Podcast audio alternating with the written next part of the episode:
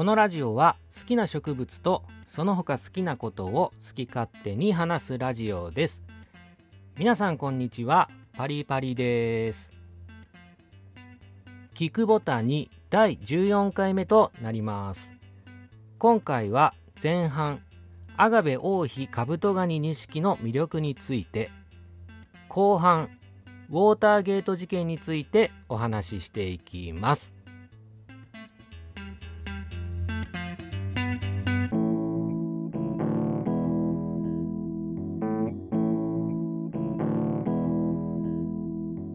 では前半アガベ王妃カブトガニ錦の魅力についてお話ししていきます。王妃カブトガニ錦はアガベの中のイシスメンシスという品種の一種となります。黄色の副輪符が綺麗でパッと見吉祥館錦に似ていますがそれよりも葉が厚く幅広で輪郭も隆起が入った複雑な形をしています。そして王妃カブトガニ錦の最大の特徴は側面のトゲです。いくつものトゲが重なってカニの甲羅のような形をしています。この特徴的なトゲを連枝といいこの王妃カブトガニ錦や屈原の舞扇などに見られます。肉厚の青白い葉に黄色の覆輪符と赤い連枝と非常にカラフルで美しくアガベの中では小型で手のひらサイズに収まるのも魅力となっております。育成面のお話をしますとこの王妃カブトガニ錦は寒さに弱くて10度を下回ると外葉から枯れていきますので冬は室内 LED 管理が無難です。またこれはイシスメン質全般に言えますが環境のバランスが崩れて成長スピードが鈍るとどんどん葉が開いていってしまってだらしない姿になりやすい品種と言えます。特徴的な連枝は株の成熟とともになくなっていきますが葉数が十分に増えたボール状の株は目を見張るほどの美しさとなります。成長スピードは遅くもなく早くもなくといったところです。小吹きはするので増やすことも可能です。一昔前まではとても値段が高い品種でしたが最近はチタノタオテロイブームに押されて人気も落ち着いて値段も下がってきています。私はこの王妃カブトガニ錦の最大の魅力はこの美しさで手のひらサイズに収まるコンパクトさにあると思っていて個人的にかなりおすすめのアガベとなっておりますぜひ一度コンパクトで美しい王妃カブトガニ錦育ててみてください以上前半王妃カブトガニ錦の魅力についてでした。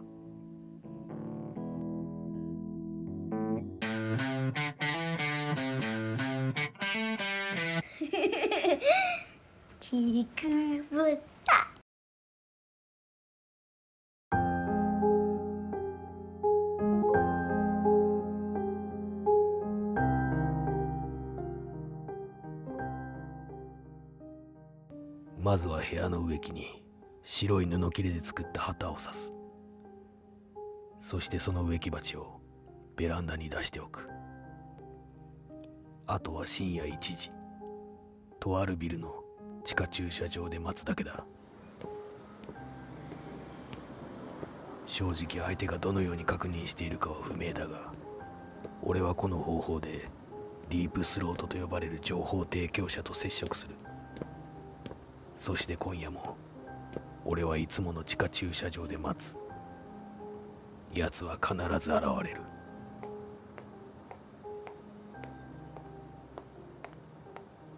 おまた。で今日は何が知りたいの？パリントン大統領の不倫スキャンダルの件だ。大統領側からの圧力が強くて誰も何も話さない裏取りが弱くてこのままでは記事にできないと編集長に言われたよ。なるほどね。パリントン大統領の不倫か。もちろん知ってるわ。決定的な証拠をね。音声データ。はあやはりお前はディープスロートと言われるほどのことはあるな。さあその音声データを提供してくれ。は？今あなた私のことお前って呼ばなかった？え？お前って呼んでいいの彼氏だけなんですけどそれとも何？あなた私に気があるわけ？そんなことはどうでもいい。ととにかく音声でお黙りなさい！乙女心を何だと思ってるのよ？私に彼氏がいないこと知ってんだろまずは3をつけろよこのデコスケ野郎。分かった。すまなかった。でその音声データには何が入っているんだ？愛してるって言ってみて。え？3000回愛してるって言ってみろっつってんだ。3000回愛している。これでいいか？さあ早く。君のためなら死ねる。はい。え？君に喜び立てまつれって言えっつってんだ何回も言わせんな。違うだろ。あんた情報が欲しくないの？き君に喜び立てまつる。もうもういい加減音声デゾータを。ッコンラブ。はい。うんゾッコン？ゾッコン？いやあんたが言ったんだろ。さっきから何言ってんだ。命と書いてラブ。ゾッコンラブよ。鈍いわね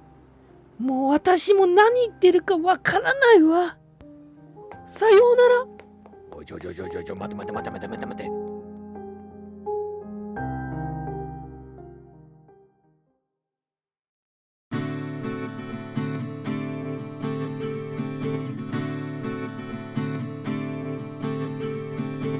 では後半ウォーターゲート事件についてお話ししていこうと思います。皆さんウォーターゲート事件についてどれぐらいご存知でしょうか？名前は聞いたことあるという方も多くいらっしゃると思います。この事件に関連した映画もいくつかありまして一番有名な作品はアカデミー賞を4部門受賞した1976年の大統領の陰謀という映画があります。事件の経緯が分かりやすいのでまずはこの映画のあらすじからご紹介していきます。1972年6月17日の深夜民主党本部があるウォーターゲートビルで5人の男が不法侵入の罪で逮捕された。ただの窃盗事件として事件は処理されるはずだったがワシントン・ポスト紙社会部の20代の若い記者ボブ・ウッドワードとカール・バーンスタインはこの事件の不審な点に気づいていた。窃盗目的の犯人たちが多額の現金を所持していたこと。所持品の中にカメラや無線機が含まれていたこと。そして不法侵入の裁判に共和党の弁護士が来ていたことなど。さらに逮捕された5人のうち1人が元 CIA の警備員であったことが判明して2人はこの事件の背後を探り始める。取材は次々に政府機関からの妨害が入って行き詰まるがディープスロートという謎の人物の情報提供によって次第にこの小さな事件は現役大統領のリチャード・ニクソンへとつながっていく。ああだこうだしてワシントン・ポストの若き2人の記者は事件の真相を暴くことができるのかというのが映画のストーリーとなっております。映画は2人の記者をロバート・レッドフォードとダスティン・ホフマンが演じていて2人がひたすら取材してタイプライターを叩く姿はとてもかっこいいですし緊張感もあるのですがウォーターゲート事件について知識がないと内容が全くわからない映画となっております。ウォーターゲート事件を簡単に説明しますと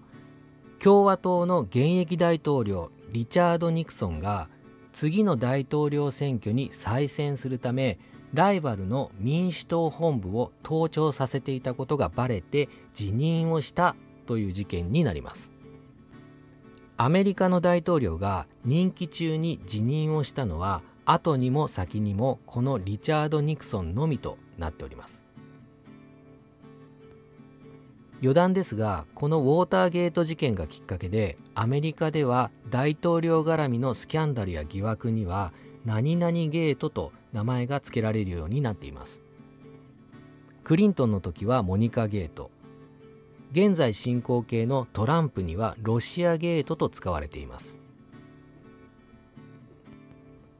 話を戻しましてこの事件の難しいところは事件の動機と経緯と結果がはっきりつながらないところにあります。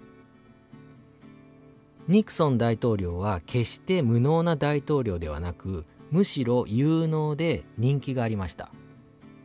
事実2期目を決める大統領選には勝っておりその後事態がどうにもできなくなって辞任しております。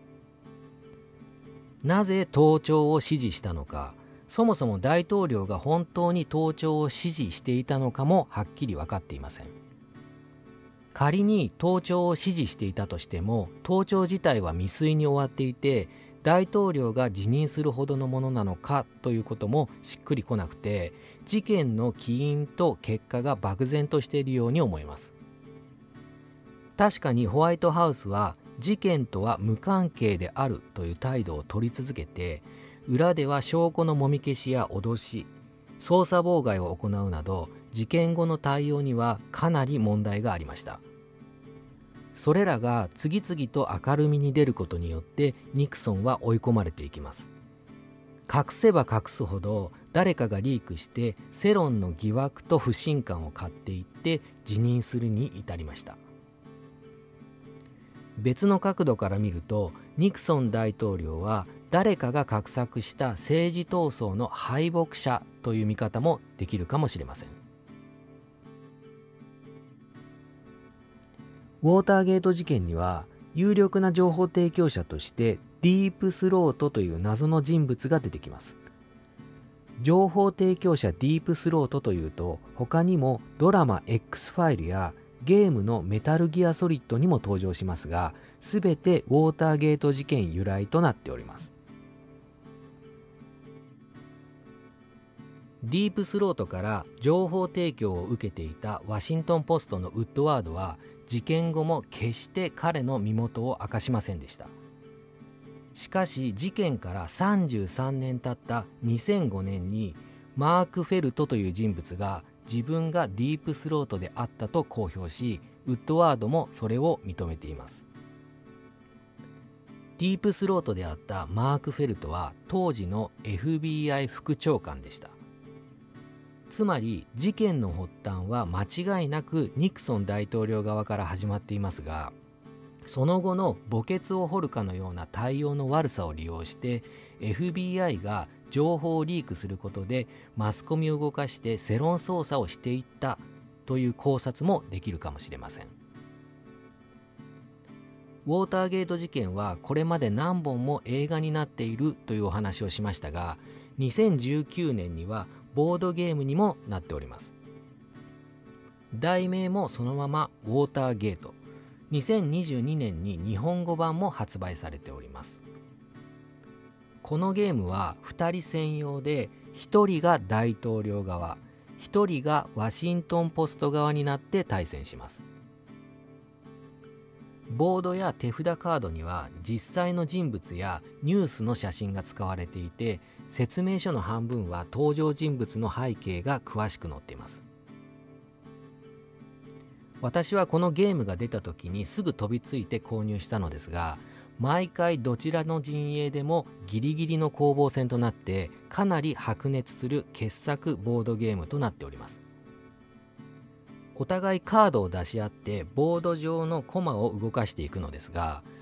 それぞれの陣営には切り札ともいえるべき強力なカードが含まれていて大統領側が証人や証拠を次々と潰していったりワシントン・ポスト側はジャーナリストのウッドワードやバーンスタインまたディープスロートなどのカードが非常に強力なカードとなって登場します。実際にウォーターゲート事件を追体験できるような面白いゲームですが日本語版を買わないとカード表記が全て英語なので購入時には注意が必要です。そして残念ながら日本語版は製造数が少なくて現在品切れでプレミアがついてしまっております。少し話はそれてしまいましたがウォーターゲート事件は政治や権力などの思惑が複雑に入り乱れて全ての謎は未だ明らかになっておらず知れば知るほど面白くて学ぶべき教訓の多い実はミステリーだと感じます。2018年に早川文庫から映画の原作であるドキュメンタリー小説「大統領の陰謀」の審判が出ておりここで作者であるワシントン・ポスト紙のウッドワードとバーンスタインによるウォーターゲート事件から40年経った現在の後書きが収録されています。その中で彼らが言ってるのは72年から大統領辞任の74年まで私たちワシントン・ポスト紙が報じたウォーターゲート事件は今明らかになっているウォーターゲート事件ではない。私たちの報道はもっと悪質なもののほんの一端を垣間見ているに過ぎなかったと語っています。愚者は経験から学び賢者は歴史から学ぶといったのはドイツのビスマルクですが皆さんはこのウォーターゲート事件をどう見るでしょうか？以上後半ウォーターゲート事件についてでした。